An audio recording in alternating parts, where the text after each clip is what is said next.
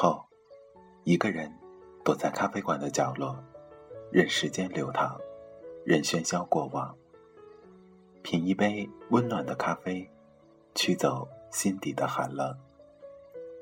在茫茫人海中，你我擦身而过，可曾记得有一个咖啡馆，我们都曾经驻足张望。这里有直达灵魂的美丽音乐。这里有难以释怀的心情故事。这里是 FM 二幺二七二午后咖啡馆，我是韩宇，我已准备好咖啡和故事，等待着，等待着您的光临。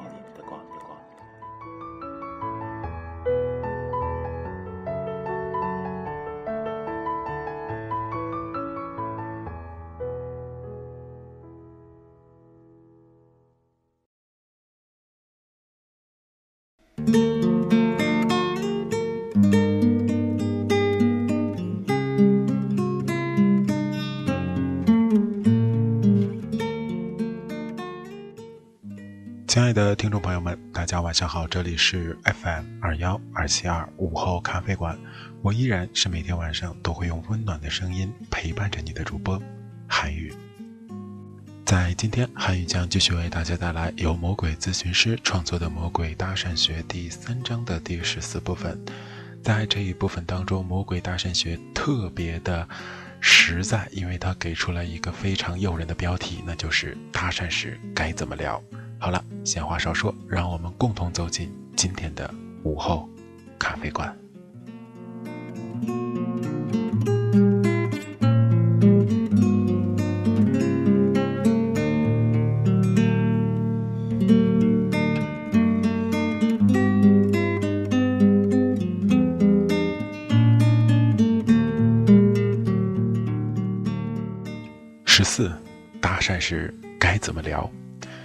的总结是四个字：少问多说。任何事情的结果都可以分成好、中、差三种，搭讪也不例外。我们遇到的搭讪目标大致也分三类：态度特别友好，你怎么问都可以；态度特别恶劣，你怎么说也没用；还有就是中间这部分，也就是搭讪犯最需要去争取的美眉。他们从道德上并不排斥搭讪，但要留给你电话，却一定要有足够的理由。这种情况下，你的谈吐将决定他对你的评价。因此，从某种意义上来说，你好，接下来的五到十分钟的交谈就如同一次面试，他是考官，你是应聘者。通过测试之后，你才有更多的机会。在此之前，你们的关系和地位并不平等，该说什么和不该说什么，绝对是有讲究的。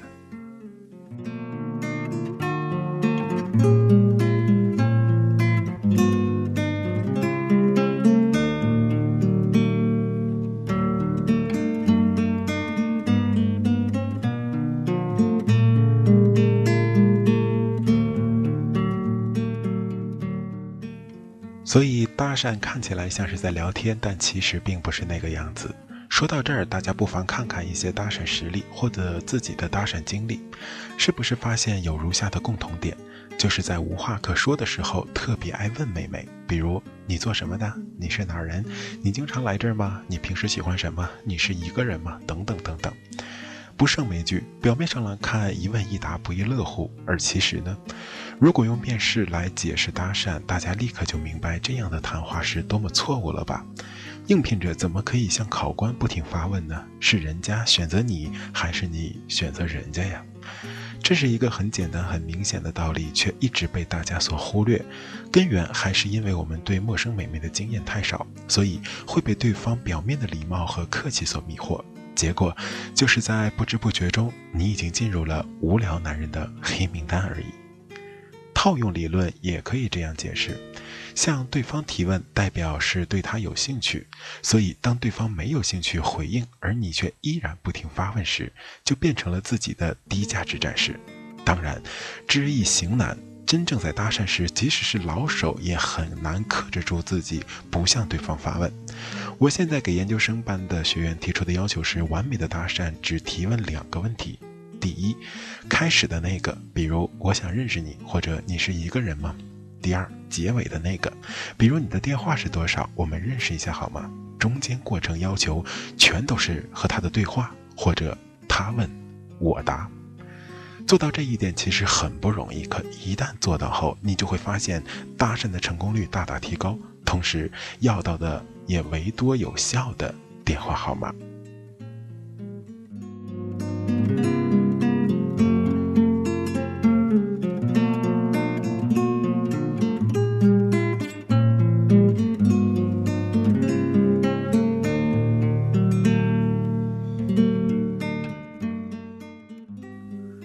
这样的目标应该怎样去实现呢？或者说少问之后如何多说呢？我的建议就是用联想式和发散性的思维，因为是陌生人，彼此了解有限，所以就要及时抓住对方抛出的每一句话展开话题，切忌东一榔头西一棒子问一些无关痛痒的问题。最终你了解他一堆表面的毛皮，他觉得你是个草包，OK，这场搭讪绝对不会有效。下面举个例子。一个绝色美女正在路上行走，周围男人纷纷侧目。你快步走上去说：“你好，认识一下可以吗？”她说：“啊，好像不太有这个必要吧。”你说：“我就是想认识你。”然后沉默几十秒之后，看对方没有拒绝，你再说：“那你今天是一个人出来逛的吗？”他回答：“嗯。”你说：“那你平时工作忙吗？”巴拉巴拉巴拉巴拉，一堆答记者问的感觉。最后要电话也不给，或者给了也是无效的。一个正确的处理应该是什么样子的？就抓住他好像不大有必要吧这个话，由这个由头展开话题，让谈话立刻进入实质阶段。你会说，当然有这个必要啊！你看周围这些男人，我保证他们心里想的和我一样，都特别想认识你。你知道我顶着这些目光上前跟你说话是多么不容易啊！话说，在我向这个美眉开口之前，的确有两个中年胖子也一直跟着我和她。结果，当美眉迈下脚步时，三个男人同时假装掏手机看，让我觉得又好气又好笑。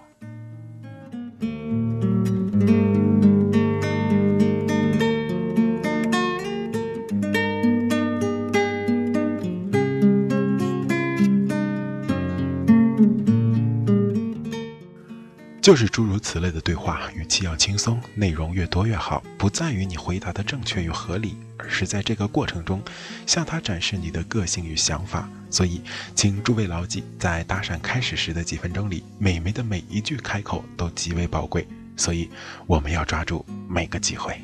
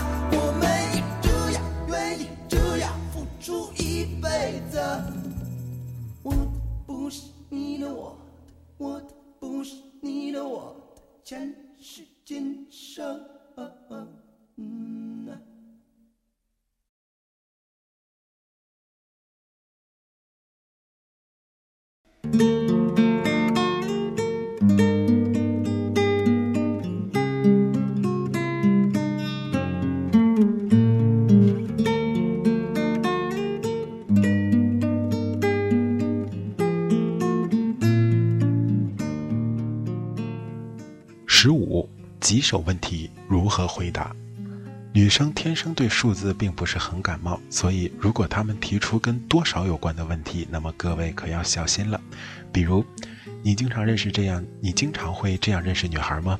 你有过几个女朋友？我是你的第几个搭讪对象？从我二十几岁开始就知道为了这样的问题所困惑。物转星移，十几年过去了，一批又一批的美眉还是前仆后继、顽强不懈地问这样的问题。于是我相信，这不仅是个数学问题，或者是人品测试，更可能是个哲学问题。各位朋友一定可以想象这样的场景：当内心经过艰苦的天人交战之后，我们咬牙把真理置于利益之上，老实的回答说：“呃，也就五十多次吧。呃，我有过十八个女朋友。呃，你是我第三十六个搭讪对象。”然后呢？你会在他的眼中看到一望无际的厌恶与失望。接下来发生什么？恐怕就不用我来形容了吧。同样，经过内心挣扎之后，另一部分朋友会把利益置于真理之上，面不改色的回答：“我就搭过一次，我从来没有女朋友，你是我的第一个。”可结果呢？女人还是不买你的账，在他们眼里，你是一个跌停的垃圾股。最后，折中方案出台：这辈子我就这样过四回，我有过两个女朋友，你是我的第三个。效果如何呢？大家试试就知道了，依然是无精打采，死气沉沉。真实的原因在这里，女人不喜欢数字这一天性，不是体现在她们所提出的问题，而是体现她们要听到的答案，这才是关键。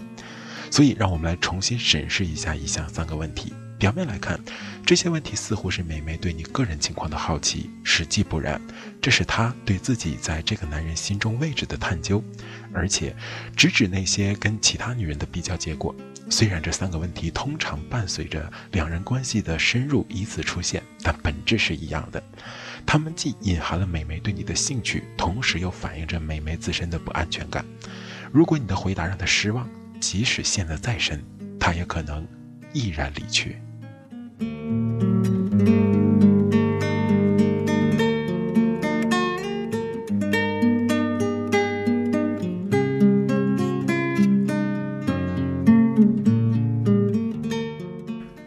到这一点，不用我教了吧？大家也都知道该如何回答了。这其实就像一个女孩对你说：“我穿的这件衣服怎么样啊？”傻瓜才会实事求是地说：“我不知道耶。”有点经验的人都会两眼放光，然后故意赞叹说：“虽然我不懂，但是我觉得美极了。”因为女人们的视线总是集中在他和你之间，而男人的视野则是动不动就投向了我的世界。这就是两性之间的区别，所以对于不懂女人的男人，只有先征服了世界，才能再征服女人；而对于了解女人的男人，骑着自行车就可以直到芳心了。很多情形下，女人跟男人的对话只是一种自言自语，没有经验的男人却总是规规矩矩地寻找客观答案。其实，二人世界里没有正确和错误，只有应该和不应该。那些要坚持的真理，你不如直来直去，当个尼采。可能有些宅男还是会不理解，我一向对他全面肯定，为什么他对我还毫不在乎？这就是因为他和你之间还没有形成二人世界。可一旦这种关系确立，男人的态度便会对女人发生至关重要的影响。女人将通过这个男人的裁判，让自己跟世界上的其他女人去比较，于是你很容易讨好他，同时你更容易得罪他。当然，这里我指的是女人中的大多数，极端独立冷静的那种。除外。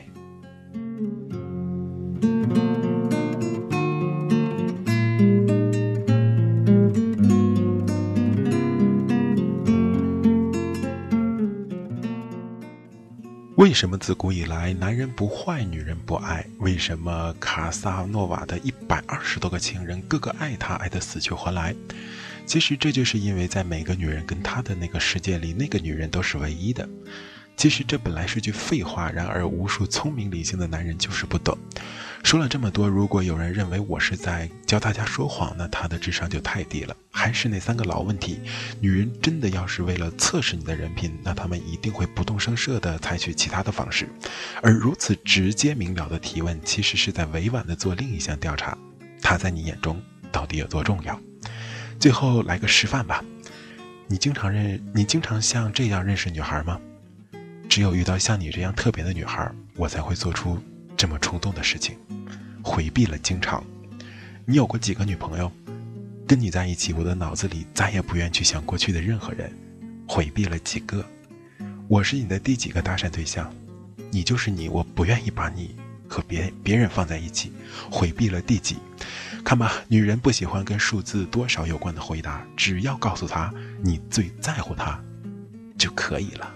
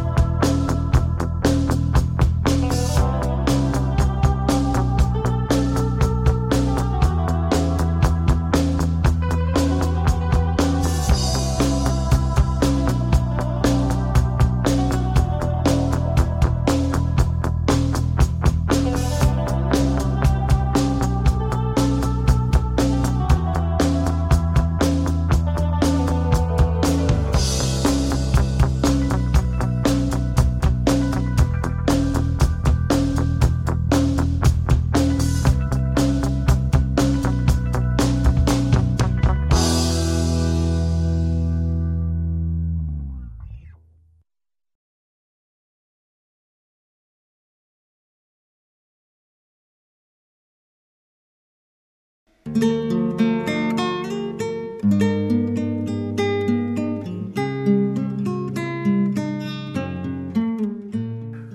的，这里是 FM 二幺二七二午后咖啡馆。那刚刚为大家连载的是魔鬼咨询师创作的《魔鬼大善学》第三章的第十三啊十四和十五两个部分。那么这两个部分当中，非常的有料啊，因为举了很详细的例子来。